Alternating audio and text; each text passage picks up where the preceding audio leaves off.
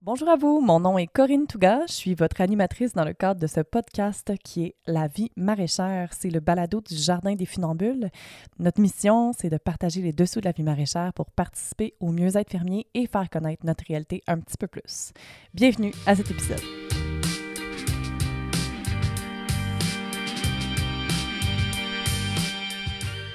Bonjour à vous, bienvenue à cet épisode que j'ai eu l'occasion de recevoir de la part de Ghislain Jutra. Si vous désirez euh, en fait savoir un petit peu plus qui est ce personnage incontournable du maraîchage biologique, je vous propose d'écouter l'épisode 4 où est-ce que je, l'ai, euh, j'ai la chance de l'avoir en entrevue et euh, où est-ce que je fais une description un petit peu plus complète de son parcours. La mission de Ghislain dans le cadre euh, de la vie maraîchère, c'est de nous faire parvenir des segments historiques. Dans son long parcours, euh, il a eu la chance d'avoir des contacts privilégiés avec plusieurs euh, pionniers, des gens qui ont démarré des fermes il y a 20, 30 ans. Il a, la possibilité de, nous, de capter ça puis de nous le transmettre.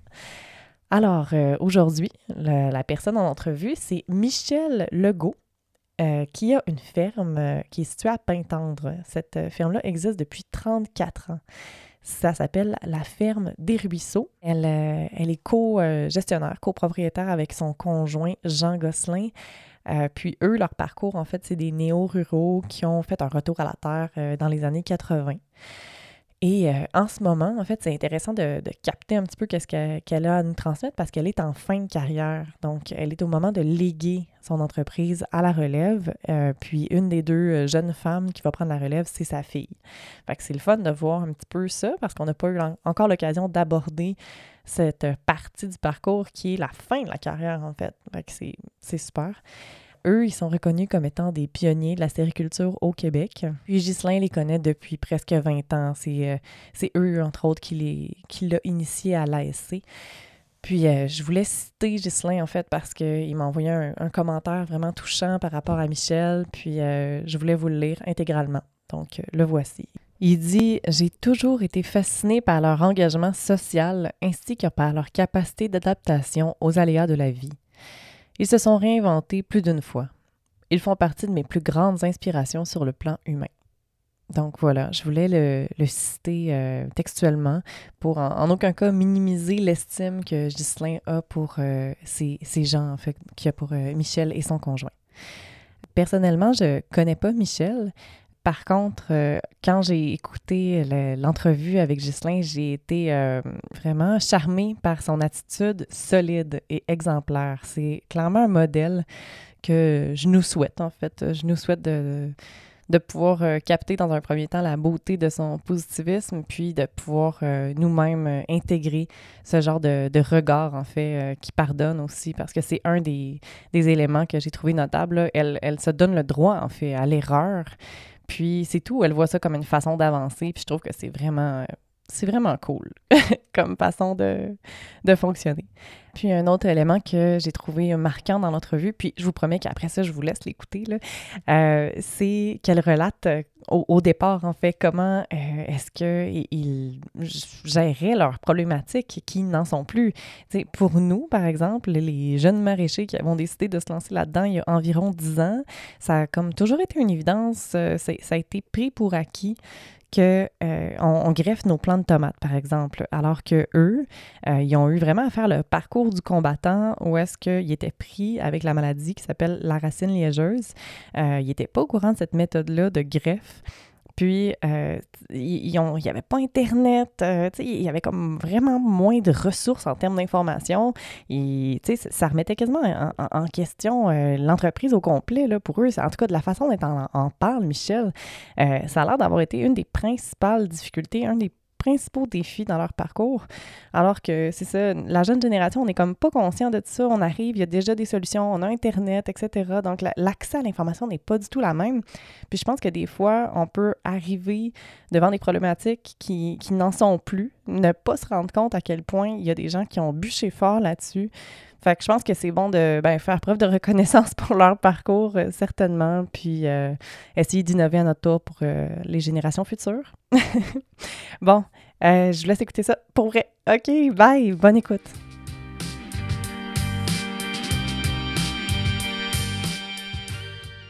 Salut Michel. Bonjour Gisèle. Ça va bien? Oui. Bon, super. Je suis content qu'on puisse prendre un peu de, temps ensemble. Moi de même. Ouais. Tu fais partie des gens qui, euh, qui ont eu beaucoup d'influence sur euh, ce que je suis devenu parce que je vous ai rencontré à l'époque, je finissais l'université. Puis vous m'aviez donné une opportunité de travailler un petit peu chez vous, puis on a toujours gardé le contact à travers ces années-là. Après, je suis bien reconnaissant pour ce que, vous m'avez transmis dans votre savoir, savoir-être. Mais en tout cas, ça m'a fait plaisir que le peu qu'on a pu t'offrir comme euh, information qui était très peu d'après moi, là, que ça peut, ça pu t'inspirer puis que tu as eu le goût de continuer. Je trouve que tes étudiants ont été chanceux d'avoir une personne qui avait de la pratique. Mmh. Ah ben super. Michel, j'aimerais ça savoir le modèle que vous avez euh, développé, ça peut représenter quoi? Bon, on a 900 mètres carrés ou 9000 pieds carrés de serre, et, ou serre chaude ou serre froide, avec des tunnels. Et après ça, un petit peu moins qu'un bon, peu moins euh, hectare de légumes, peut-être en tout et partout. On a déjà fait plus de légumes que ça dans la superficie. Ça a déjà été euh, deux hectares et demi, trois hectares à peu près. Là, à l'époque, on faisait beaucoup de paniers, puis qu'on faisait, qu'on vendait dans, on vendait aussi des, euh, marchés publics, puis tout ça. Là. À l'époque où on vend, on a eu nos, plus d'employés, puis etc. On a eu jusqu'à, peut-être pas à temps plein, mais euh, peut-être six employés. Euh, je pense qu'ici, on est encore capable d'agrandir, on dit par l'intérieur, d'augmenter le chiffre d'affaires sans trop augmenter les superficies en, allongeant les saisons, euh, comme on l'a déjà fait. Là. On, a déjà eu des revenus qui ont commencé début mars et finir au, mois de novembre. Euh, fait qu'on avait comme sur peut-être huit mois de revenus. Tandis que là, l'année dernière, on a eu comme cinq mois et demi de revenus. Fait que avec le même euh, équipement, on est capable de, d'avoir plus de revenus.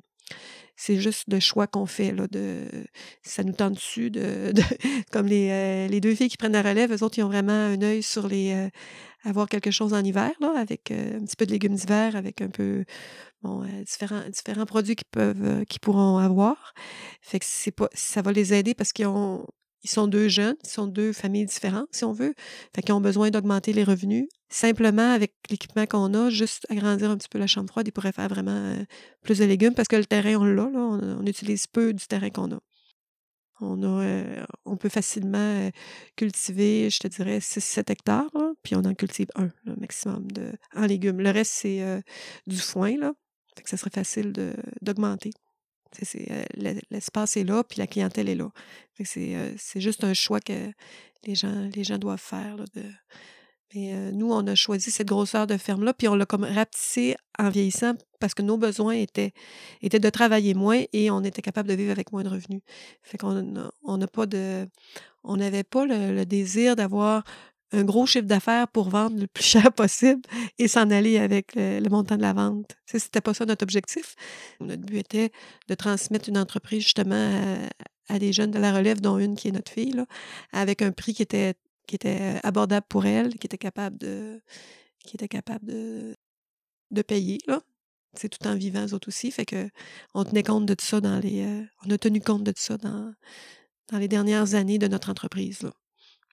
On a, je dirais qu'en 2017, on avait encore un très gros chiffre d'affaires. Puis en 2018, on a baissé. Puis là, en 2019, étant donné l'intérêt de la relève, on, on, remonte tranquillement le chiffre d'affaires avec les autres. Parce que eux, elles, je dis eux, mais elles, les deux filles, ça leur prend un chiffre d'affaires plus gros. Donc, on, est en train de le faire avec eux autres deux. Euh, c'est pas indiscret, dans vos meilleures euh, années, le chiffre d'affaires annuel, ça tournait autour de combien? Le chiffre d'affaires brut, le revenu brut, je te dirais que c'était entre 150 170 000 à l'époque où on avait le basilic et le kiosque et euh, des tomates des épiceries, puis vendre euh, dans les... Euh, dans les premières années, c'était vraiment... je te dirais que la première année, en 88, c'était peut-être avec une serre. C'était peut-être 12... non, plus que ça, peut-être 20 000. Je te dirais 20-25 000 la première année, les premières années. Là à vendre seulement des tomates. Fait qu'on avait vraiment un très, très petit revenu. Donc, on avait, on avait vraiment pas beaucoup, beaucoup de sous, mais on était, on acceptait, je te dirais, de vivre avec un si petit revenu en sachant que c'était un début d'une entreprise, puis que c'était, on avait moyen de faire mieux. On, on, acceptait ça, de vivre avec vraiment peu. C'était vraiment très, très peu là, les, les premières années. Mais c'était pas euh, c'était pas un problème parce que c'était. euh, on avait choisi ce métier-là en sachant que c'était pas pour être facile là, au début. Mais euh, comme on a commencé bas, mais on a toujours euh, tranquillement augmenté nos revenus. Jusqu'à temps qu'on dise, ben là, euh, c'est pas le, c'est pas le revenu le plus important, c'est notre qualité de vie. Puis on choisit volontairement de travailler moins et de d'avoir moins de revenus. C'était pas euh, l'objectif est pas. Maintenant, l'objectif, c'est plus de garder l'entreprise pour, pour la relève, là, parce qu'on est dans les. On vient de débuter deux années où on est en transition, où on, travaille avec euh, Jean, moi et deux autres euh, personnes. Notre fille Françoise et une employée Rosemary. Donc, c'est les deux jeunes femmes qui vont prendre la relève. Fait qu'on travaille avec elles pendant deux ans. Puis ensuite, ben, ça va être vraiment elles qui vont prendre toutes les décisions. Puis si on est autour, on pourra donner un coup de main, mais en tant que, je dirais, comme euh, les parents de, comme plusieurs parents le font. Mais euh, c'est- vraiment parce qu'on on choisit d'aider, là. Euh, du moment que vous avez acheté la ferme en janvier euh, 86, Oui, est-ce que vous êtes mis à produire tout de suite? Est-ce que en parallèle, vous aviez un autre emploi? À partir de quel moment vous, avez, vous en avez fait votre activité première? je dirais que c'est en 87. Parce qu'en 86, là, on a à la fois reconstruit une serre. Jean a travaillé un petit peu à l'extérieur. Et puis, on, avait des enfants aussi. Là. Quand on a déménagé au mois d'avril 86, on avait une petite fille d'un an, Françoise. On en avait un autre qui avait six ans. Et puis, on a eu ensuite, j'en ai eu un autre en 86, en décembre. Donc, cette année-là, c'était une grosse année, mais on, faisait beaucoup de, on faisait des expériences. On a fait un jardin, puis on, a, on, a- on s'est préparé la première année pour démarrer de la culture en serre. On avait déjà choisi là, qu'on ferait vraiment de la culture en serre pour le début. Parce- par les expériences qu'on avait eues dans les cantons de l'Est, ce que Jean avait vu, lui, à, à la ferme Les Grands Soleils, que, en fait, quand tu faisais des tomates de serre, ben, tu en vendais quand même beaucoup. C'était, un produit qui était en demande. Fait qu'on a, on a démarré en étant des producteurs en serre, en fait, et en ayant un jardin personnel. C'était les, les- quelques premières années, c'était, c'était ça notre façon de, de voir. Et puis ensuite, ben, ça s'est beaucoup modifié dans, la, dans le temps, mais au début, on a, on a vraiment bien préparé une serre avant d'aller chercher une subvention à l'établissement, si tu veux, là, avec les sous qu'on avait, puis avec le, sais, le peu qu'on avait, c'est ça qu'on a, qu'on a organisé. Puis en 1988, on a été certifié, on a fait de la demande de certification. Ça s'appelait pas Québec vrai, je crois. C'est quelque chose d'autre. Et puis, euh, mais notre première année de certification, c'est 1988. Puis dans le fond, c'était important pour nous, mais c'était très peu connu. Fait que fallait tout expliquer c'était quoi. Il faut se rapporter à cette période-là. C'était avant les grands ensembles qu'on appelle Savoura, etc. là, les, les grands ensembles de serre. Donc, euh, toutes les gens, tous les, tous les producteurs de, de tomates de serre avaient euh, trois, quatre serres. euh, tu sais, c'était des petits producteurs Même en conventionnel. même en conventionnel, puis il y en avait très peu en biologique. Puis heureusement pour nous, la plupart étaient situés euh, en Beauce, Donc, pas très loin. pas très loin. Puis comme ça, on a pu apprendre d'eux. là. Euh, je parlais de Raymond Perrault, qui était vraiment le premier, je crois, qui a fait de la tomate biologique euh, au Québec. Autour de lui, il y avait à peu près 6-7 autres producteurs de tomates euh, de serre Bio. bio. Et euh, on était aidé beaucoup par André Carrier, qui est un agronome qui était à Sainte-Marie à l'époque. André est devenu le responsable des productions en serre au Québec. Mais euh, comme agronome, il, il débutait euh, euh, en agriculture biologique en même temps que nous. Là. Fait a, il a appris, puis il s'est renseigné, mais il était excellent. Puis il nous a beaucoup, il a aidé beaucoup le, groupe de producteurs de tomates euh, biologiques de la région de Québec et de la Beauce pour euh, tout apprendre et tout euh, trouver les solutions à nos nombreux problèmes, dont les, euh, la racine liégeuse, etc., etc. Là. Tous les problèmes qu'on trouvait ils étaient très, très... euh, Puis à l'époque, il n'y avait pas de club d'encadrement technique. Euh, fait que c'était vraiment les agronomes du ministère qui pouvaient, qui pouvaient nous aider. Le, le- le conseil passait par le gouvernement. Oui, seulement. Puis je me souviens à l'époque, puis le fait qu'on habite proche de Québec, ça nous avait aidé aussi. Euh, Il y avait des fois des, des, re- des recherches à l'Université Laval. Puis euh, et des fois, ils venaient ici pour nous euh, pour faire des essais. Et puis en- quand ça a débuté, l'introduction des insectes, c'est dans les mêmes années qu'on a commencé, donc il y avait quelqu'un qui était venu avec pour nous parler des bourdons, puis pour nous parler aussi, c'est Ancarcia à, l'époque, là, Ancarcia, contre la mouche blanche. Fait que ça, c'était vraiment, ça débutait aussi, ça, le contrôle des insectes en achetant d'autres insectes. Puis je crois que ça venait vraiment de la Hollande. Et, c'était pas dans, sur des petites plaquettes, c'était plus compliqué que ça. Là. Puis il fallait vraiment vérifier si c'était encore en vie quand ça arrivait. Puis c'était beaucoup plus. Ben, c'est le début, mais ça, s'est développé après ça sans problème. Mais je dirais, on était. On commençait au même temps que ça, ça a débuté. Parce qu'il fallait au début, il faut apprendre deux choses. Il faut apprendre à être producteur, il faut apprendre à être vendeur, à faire ta mise en marché. Deux choses très différentes. Et on a tout appris sur le tas, je te dirais. Mais notre idée était de commencer petit et, de grossir ensuite. Puis je pense que c'était bien pour les deux. Parce qu'on devait apprendre à être producteur, puis apprendre à être vendeur. Puis à l'époque, ben, on était vendeur dans. C'est moi, dans l'entreprise qui faisait ça. Là. Fait que c'était vraiment dans les épiceries.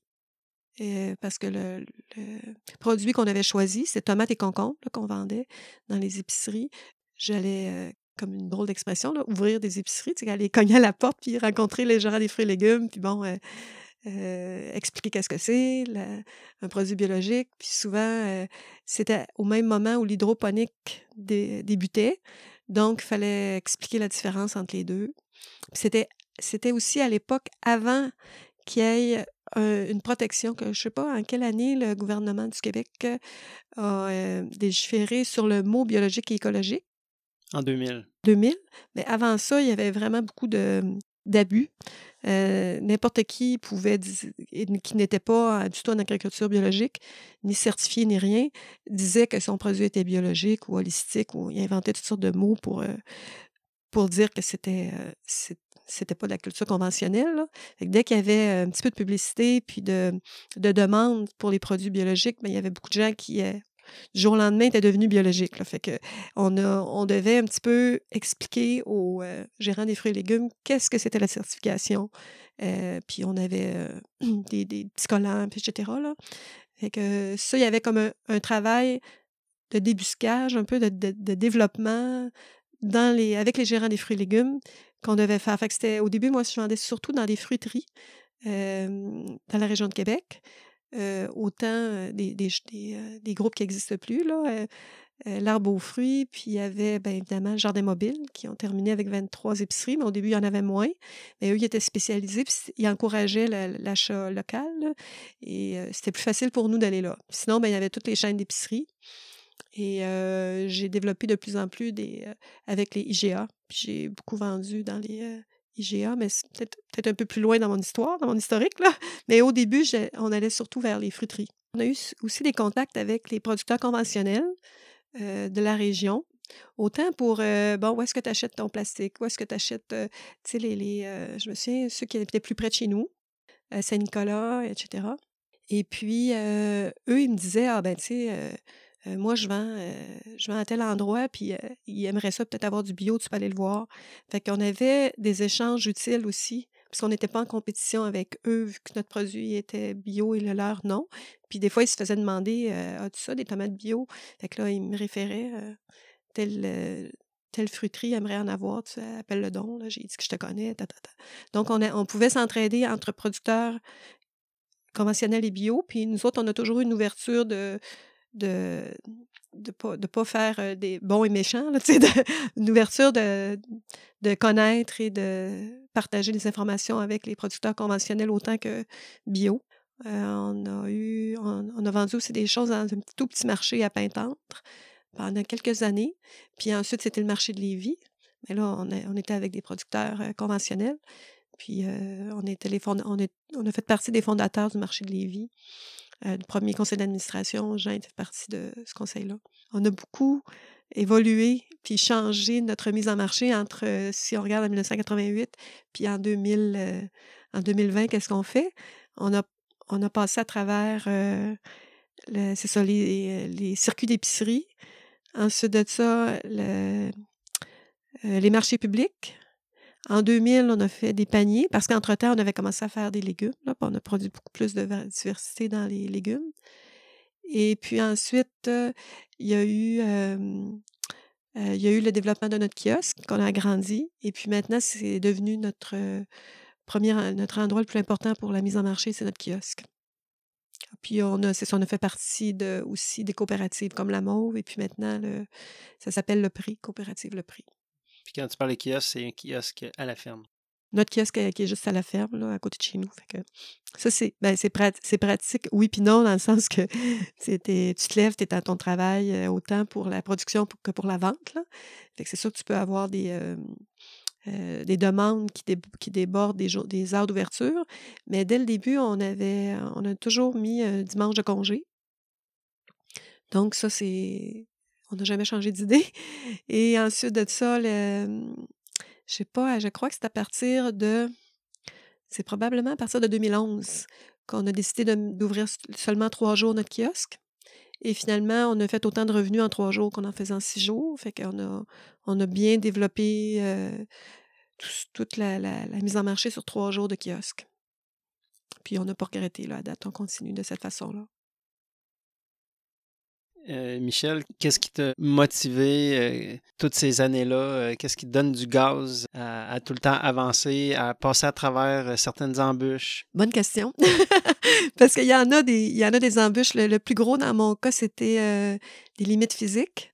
Parce que j'ai, peut-être je vais me répéter, mais j'ai quand même travaillé un bon trois ans avec une douleur à l'épaule constante, là, jour et nuit. Là.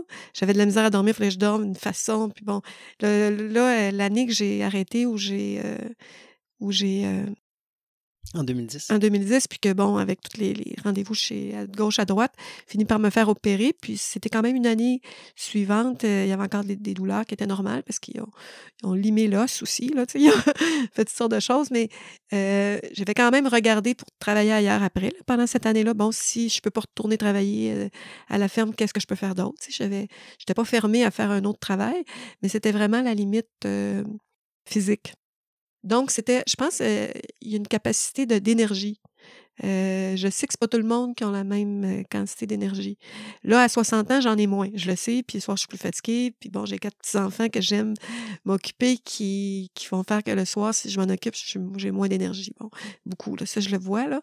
mais je pense que qu'est-ce qui m'a gardé à vouloir continuer, c'est c'est la, la, passion de travailler avec des, avec des plantes, le fait d'être à, son compte aussi, des, avantages qui étaient avec ça, parce que oui, tu travailles beaucoup pendant, euh, pendant l'été, mais je pense que c'est l'équilibre qu'on que j'ai ou qu'on a pu réussir à avoir en, se gardant des plages de loisirs, en faisant autre chose. J'ai d'autres passions que mon travail. Puis des fois, les gens me disent euh, qu'est-ce que tu vas faire si tu pas à la ferme? moi, c'est pas pas un problème. J'aime faire de la musique, j'aime euh, faire des activités plein air. Tu sais, je suis pas malheureuse si je suis pas à ma ferme, pas du tout. Mais euh, ça reste que j'ai un intérêt. Puis étant donné que je veux encourager, puis que je veux que les, gens qui prennent la relève réussissent, je ne vais pas disparaître et les laisser dans le trouble. Tant qu'ils n'ont pas la, tant qu'ils auront le désir que je leur donne un coup de main, je ne serai pas loin pour soit physiquement ou pas physiquement, juste en donnant des conseils. Je ça va me faire plaisir parce que je, je, je sais à quel point c'est difficile le début et d'avoir quelqu'un qui, qui t'aide et qui t'encourage, c'est très précieux. Puis je suis contente qu'elles veulent relever le défi. Puis c'est un, un gros défi.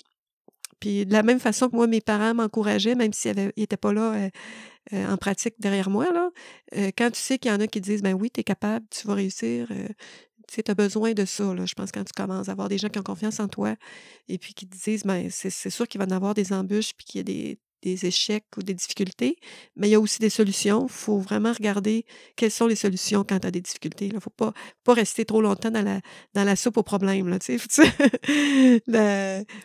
que des, fois, avant qu'il y ait tous les réseaux sociaux, euh, à l'époque de la racine liégeuse, avant qu'on fasse des greffes, euh, je disais que ça, c'est un des moments les plus difficiles. C'est vraiment André qui nous a aidé, André Carrier qui nous a aidé à trouver comment faire des greffes de tomates. Euh, avec des gros plans à l'époque. C'était des deux plans de 6 pouces euh, croisés ensemble. Puis ensuite, bien, il est arrivé avec la grève japonaise. Bon, tout ça, après ça, c'était plus facile. Mais quand tu as des, euh, des défis, des, maladies dans tes plans, ça, c'est, je dirais que c'est le plus gros défi. Tu rêves à ça le soir. Tu sais, qu'est-ce que je vais faire? Ah, après ça, il y a eu le mildiou dans le basilic, mais le plus gros, défi, ça a vraiment été ça, quelle est la solution pour la racine liégeuse que nous avons eue, là. Parce qu'on est des tomates, c'était un, morceau important de nos revenus, fait que ça aurait été euh, difficile de changer à l'époque. On n'était pas prête à ne plus avoir de tomates là, en serre, fait qu'il fallait trouver une solution. Puis c'était soit les gens en hydroponique qui n'avaient pas de ces problèmes-là, ou tous ceux qui étaient en sol avaient le problème de la racine liégeuse. Fait que avant, avant que ça se rende jusqu'ici, là, au Québec, la, solution des greffes, on était, euh, on cherchait les solutions, puis on enterrait nos plants, on, arrosait l'après-midi pour que ça fane. C'était vraiment, euh, vraiment une période difficile, celle-là. Mais euh, heureusement qu'on a je dirais que si on avait eu arrêté, ça aurait été dans ce temps-là. Parce que c'était quand même euh, décourageant de travailler fort puis de voir que, la maladie était plus forte que toi. Là. les solutions n'étaient pas euh, faciles à trouver par nous-mêmes. Par, euh, c'était avant, avant toute l'époque des, des réseaux sociaux puis de, de, trouver ta solution sur Internet. Il n'y avait pas ça. Là. que, donc, tu, tu pensais à ça, quoi faire là, avec ce problème-là. Aurais-tu des messages pour la relève? Bien, je pense, je pense que l'aspect d'avoir une vie équilibrée, c'est peut-être euh, un défi ou euh, je ne sais pas. Il faut, il faut quand même y réfléchir, de ne pas tout mettre euh, nos œufs dans le même panier. Là. Parce que c'est bien. Tu sais, chaque, chaque être humain, on, a besoin de bouger, on a besoin d'un côté de l'aspect intellectuel, des arts, peu importe, là, de notre, travail, il, répond à, un aspect de notre vie. Puis l'agriculture, peu importe laquelle, c'est capable de prendre toute, toute notre vie. Mais si on oublie de, faire des activités autres, euh, soit avec la famille, soit avec des amis, soit seul même, peu importe, là, de se ressourcer puis de voir euh, autre chose, euh, ça peut être difficile. Là. Euh, on, peut voir, on peut voir nos problèmes comme plus gros qu'ils le sont. On peut voir. Euh, des, euh, puis d'un autre côté, on a, on a je te dirais que la majorité des, des clients que je rencontre qui viennent à ma ferme, bon, ils, ont, ils travaillent moins d'heures que moi, ils ont un plus gros revenu que moi, etc. Mais j'ai pas, j'ai jamais de, de, côté envieux. je me sens pas parce que moi j'ai choisi mon travail, puis je sais que je, je ne je peux pas en vivre si je fais pas un minimum d'heures, puis que s'il y a une urgence euh, qui manque d'eau quelque part, que je, je, dois, je dois réagir tout de suite. Là, je, ça ferme pas à 5 heures ou à 4 heures. le, le, bureau, je peux pas mettre la clé dedans. S'il y a une urgence, une panne d'électricité, n'importe quoi, on doit, on doit réagir rapidement. Fait que ça, ça je, le sachant, en choisissant mon, mon métier, je suis pas... Euh, je ne suis pas envieuse des gens qui ont une vie plus facile, en général. Mais ça, si on, au départ, on, voit la vie de cette façon-là, ben, on est capable quand même dans des, dans des temps moins exigeants, là, à, l'hiver, par exemple, en tout cas, d'être capable de faire d'autres choses que juste l'agriculture parce que c'est trop intense à une certaine partie de l'année. Il faut être capable de, de, parler d'autres choses, de, de faire d'autres choses, puis d'avoir un équilibre. Moi, je trouve que c'est ça qui est, qui est essentiel pour, pour être capable de continuer longtemps. Puis, il faut trouver une passion quelque part là-dedans. Comme Jean, mon conjoint, n'a pas la même, même passion que moi envers les plantes. Puis, il a, trouvé des passions dans ce travail-là, différents des miennes. Mais toutes les deux, on, a, on y a trouvé notre compte, si tu veux. Mais c'était pas nécessairement au même endroit. Dans la, dans, dans la vie d'une ferme, si tu veux. Mais la mienne était beaucoup avec le développement des, c'est de, travailler avec le vivant. Euh, après ça, les relations humaines avec les gens. Puis j'ai jamais, on, on veut que ça soit efficace, on veut que ça soit euh, rentable, oui, mais c'est pas comme euh, la fin du monde si il y a un légume qu'on a échappé, il y a quelque chose qui n'a pas été parfait. Là, c'est pas, on met, on met pas ça, je vois pas ça comme une défaite. Là. Si, y a quelque chose, une mauvaise décision qu'on a prise, puis que ça, ah, on aurait pu prendre nos décisions. C'est vrai, on aurait pu, on ça aurait été mieux de prendre nos décisions, mais parce qu'on prend de nombreuses décisions dans une journée, c'est très normal de pas toujours prendre la meilleure, puis il faut vivre avec ça, puis c'est, moi j'accepte ça, là, de, de, de, faire des erreurs, puis euh, d'apprendre. J'ai toujours euh, eu l'idée que je ne sais pas tout, puis que ça change, puis que je peux apprendre, puis euh, ça, ça aide aussi d'avoir une, attitude comme ça, là, de, de chercher à à apprendre toujours, de chercher à, mieux connaître le travail qu'on fait, les nouveaux insectes qui arrivent, c'est quoi, qu'est-ce qu'on fait avec ça, les nouveaux produits qu'il y a sur le marché, puis peu importe c'est quoi qui est nouveau, là, mais d'être un petit peu curieux. J'avais un prof qui, quand j'étais jeune, qui disait ouvrir, ouvrir l'œil est le bon. de, de regarder du bon, au bon endroit, là, de savoir quoi regarder. Puis de regarder le futur aussi, de pas, c'est ça, pas regarder seulement en arrière. Moi, je suis plus quelqu'un qui regarde en avant. Qu'est-ce qui se passe aujourd'hui? Qu'est-ce qu'on va faire demain? Qu'est-ce qui s'en vient? Où est-ce que je vais aller en vacances l'été prochain? Parce que je trouve ça important de planifier des, des vacances. Ça, je sais pas, c'est une productrice à qui je parlais. Ah, je m'en vais là cet été. Elle dit ah, Comment tu fais pour prendre des vacances? Mais j'ai on a toujours, toujours pris chacun une semaine de vacances. Comme je te disais, pas ensemble. Là, maintenant, on peut. Euh, on a réservé quelque chose pour euh, quatre nuits à quelque part. Bon, même si c'est en mois de juillet, c'est correct. Il y a d'autres mondes ici qui peuvent euh, prendre notre place, puis arrivera ce qui arrivera. C'est pas, pas dramatique s'il y a, quelqu'un qui oublie quelque chose à quelque part pendant qu'on ne sera pas là. Fait que ça, c'est. pour moi, c'est un c'est important de faire confiance aux autres, puis de bien former les employés ou ceux qui prennent la relève dans notre cas. Mais sinon, anciennement, c'était, c'était l'autre conjoint avec des employés qui étaient euh, sur place.